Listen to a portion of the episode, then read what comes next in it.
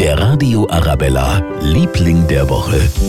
Ist heute ein ganz, ganz kleines Baby, das aber schon 120 Kilo schwer ist. Riesengeburtstagsparty am Dienstag im Tierpark Hellerbrunn, denn Quintana unser Eisbärenbaby ist ein Jahr alt geworden und hat mit einem Jahr schon 120 Kilo, also vollsten Respekt. Trotzdem immer noch zum Knutschen, sagen die Besucher. Ganz süß, oh Gott. Pelzig, unbeholfen, tapsig.